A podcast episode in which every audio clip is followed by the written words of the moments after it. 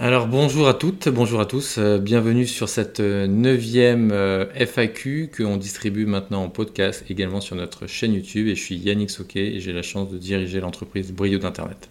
Je vais vous parler cette fois-ci de l'importance de l'UX dans le SEO. Vous avez sûrement entendu parler durant les dernières semaines le changement encore d'algorithme de Google qui était prévu pour le mois de mai.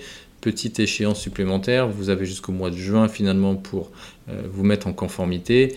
Le nom de cet algorithme s'appelle le Core Web Vitals. Alors qu'est-ce que ça veut dire le changement d'algorithme et la prise en compte de l'UX euh, C'est officiel maintenant avec ces nouveaux algorithmes.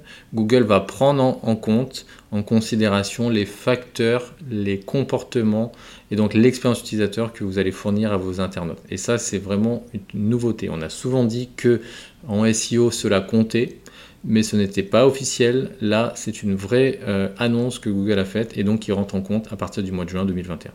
Il y a une chose aussi qui va évoluer dans notamment Google Chrome, dans la page de recherche, euh, on va avoir des informations au même titre que le HTTPS qu'on avait au, préalable. On va aussi avoir des informations visuelles euh, pour dire si votre site apporte une bonne expérience ou pas. Et donc forcément, si vous êtes dans la bonne case euh, ou pas, vous allez forcément inciter un peu plus le taux de clic de vos internautes. Et donc, on commence déjà dans les critères que va analyser Google. Si vous êtes plus cliqué que l'autre, si votre concurrent est mieux cliqué que vous, c'est déjà un premier facteur clé qui vous donne des informations Google pour arriver à vous positionner ou pas devant votre concurrent.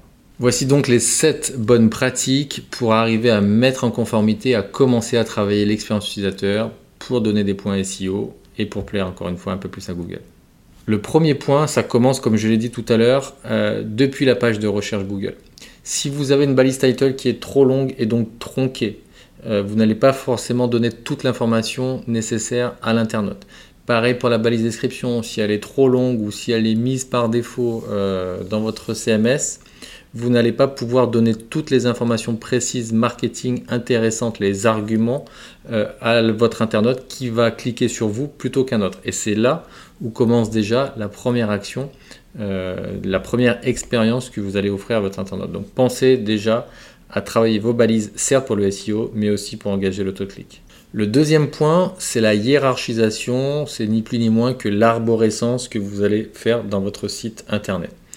On n'est plus malheureusement dans les années 2000 où on avait des gros burgers, des gros menus euh, à foison pour optimiser le maillage interne, pour faire du SEO en particulier. Non, euh, ceci est terminé. Encore une fois, on parle d'expérience, on parle de, côté épuré, de simplicité, de facilité, d'expérience que vous allez proposer à l'internaute. Il faut que ces chemins-là soient simples, soient rapides, soient efficaces afin de mener l'internaute au bon endroit très facilement. Bien sûr, on parle d'arborescence, mais il faut également prendre en compte euh, la, hiérarchisation à l'intérieur du contenu en lui-même, avec le maillage interne, proposer les bonnes informations euh, des contenus associés par exemple. C'est quelque chose qu'il faut vraiment prendre en compte pour le SEO et bien sûr pour l'expérience utilisateur et donc pour le SEO. Le troisième point, quand je parle d'enrichissement de contenu, je parle également d'images, euh, de vidéos, de choses importantes, de choses intéressantes que vous allez mettre dans le contenu. On le sait, on le déplore depuis un certain nombre de temps. Euh, Google fait la course à la quantité de mots-clés, à la longueur globalement d'un texte. Mais à côté de ça, en termes d'analyse d'audience, on, mesure des choses complètement euh, en contradiction avec ça, c'est-à-dire des temps passés qui baissent, euh, de nombre de pages vues qui sont en diminution également sur un site web. Et donc, ce n'est pas forcément en lien avec les bonnes pratiques. Il faut donc attirer l'attention de l'internaute avec des images, des vidéos, mais pas mettre une image uniquement pour une image, mettre une vraie image qui va apporter quelque chose, qui va capter l'information. Pareil pour la vidéo, euh, éventuellement retranscrire un contenu avec une vidéo et, la, et la, la mettre nativement dans ce contenu pour apporter une information.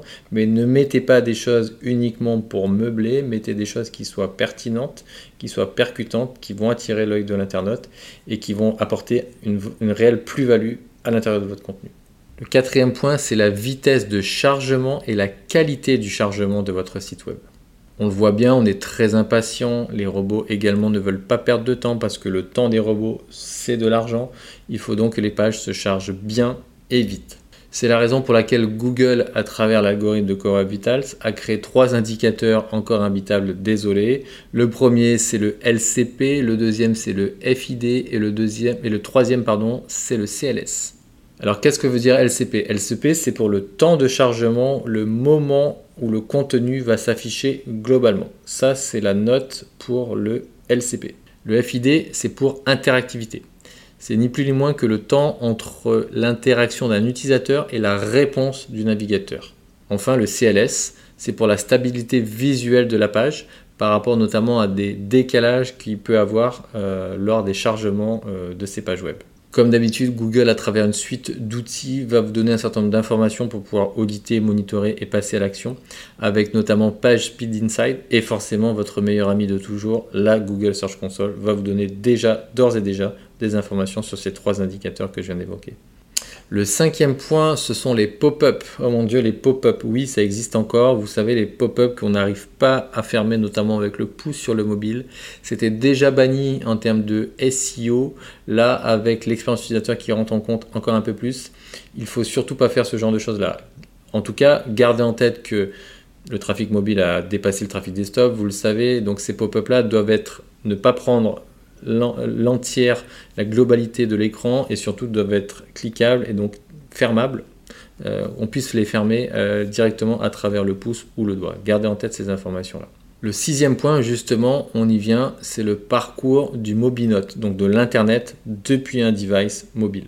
Vous l'avez tous vécu, rien de tel de plus frustrant que de ne pas arriver à cliquer sur le numéro de téléphone, de remplir un formulaire, de cliquer sur un tout petit lien, de fermer la pop-up comme je viens d'évoquer. Donc pensez vraiment que l'internaute aujourd'hui parcourt votre site web sur un mobile et donc que ce sont ces objets-là, le pouce, le doigt, qui permettent de scroller, de cliquer, de téléphoner, de remplir un formulaire, d'appuyer sur le bouton envoyer. Et donc pensez à faire vos liens, à faire vos call to action qui soient accessibles depuis les doigts et pas uniquement depuis le clic de la souris. Alors vous le savez, on parlait avant de sites responsive, on parle aujourd'hui de, phénomène de mobile first, c'est-à-dire qu'on crée d'abord le site pour le mobile sans tomber sur les sites qui sont très écrémés, euh, qui sont très simplistes qui n'apporte pas forcément une expérience utilisateur en adéquation avec la marque par exemple. Donc oui, faites des sites qui soient adaptés sur les mobiles, mais pensez également à l'utilisateur.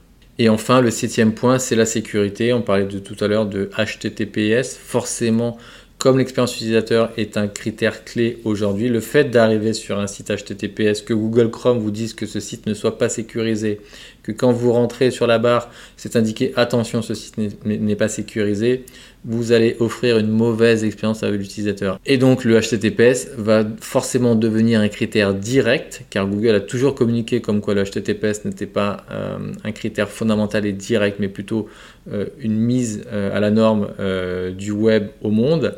Mais là, je suis en train de me dire qu'avec l'expérience utilisateur offerte, avec ces critères qui deviennent importants, le HTTPS va également devenir un critère direct de positionnement du SEO.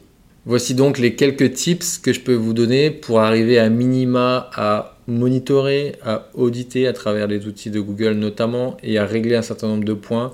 Pensez vraiment d'abord à l'internaute, faire des choses simples, faire des choses efficaces, euh, faire des choses rapides, simplistes, arriver droit au but euh, pour arriver à plaire à vos internautes. Et si ça plaît à vos internautes, Google vous le rendra car c'est vraiment la mise à jour qu'il est en train de faire sur, sur le mois de juin de 2021. Merci à toutes, merci à tous. N'hésitez pas à vous abonner sur la chaîne de podcast. N'hésitez pas également à vous abonner sur euh, YouTube. Vous pouvez retrouver toutes les coordonnées de Brio d'Internet ainsi que les miennes dans les commentaires. Donc si vous avez un besoin, si vous avez besoin euh, d'auditer vos sites web, de mettre en conformité vos sites web, on saura bien sûr répondre à ces besoins. Je vous remercie, je vous dis à bientôt.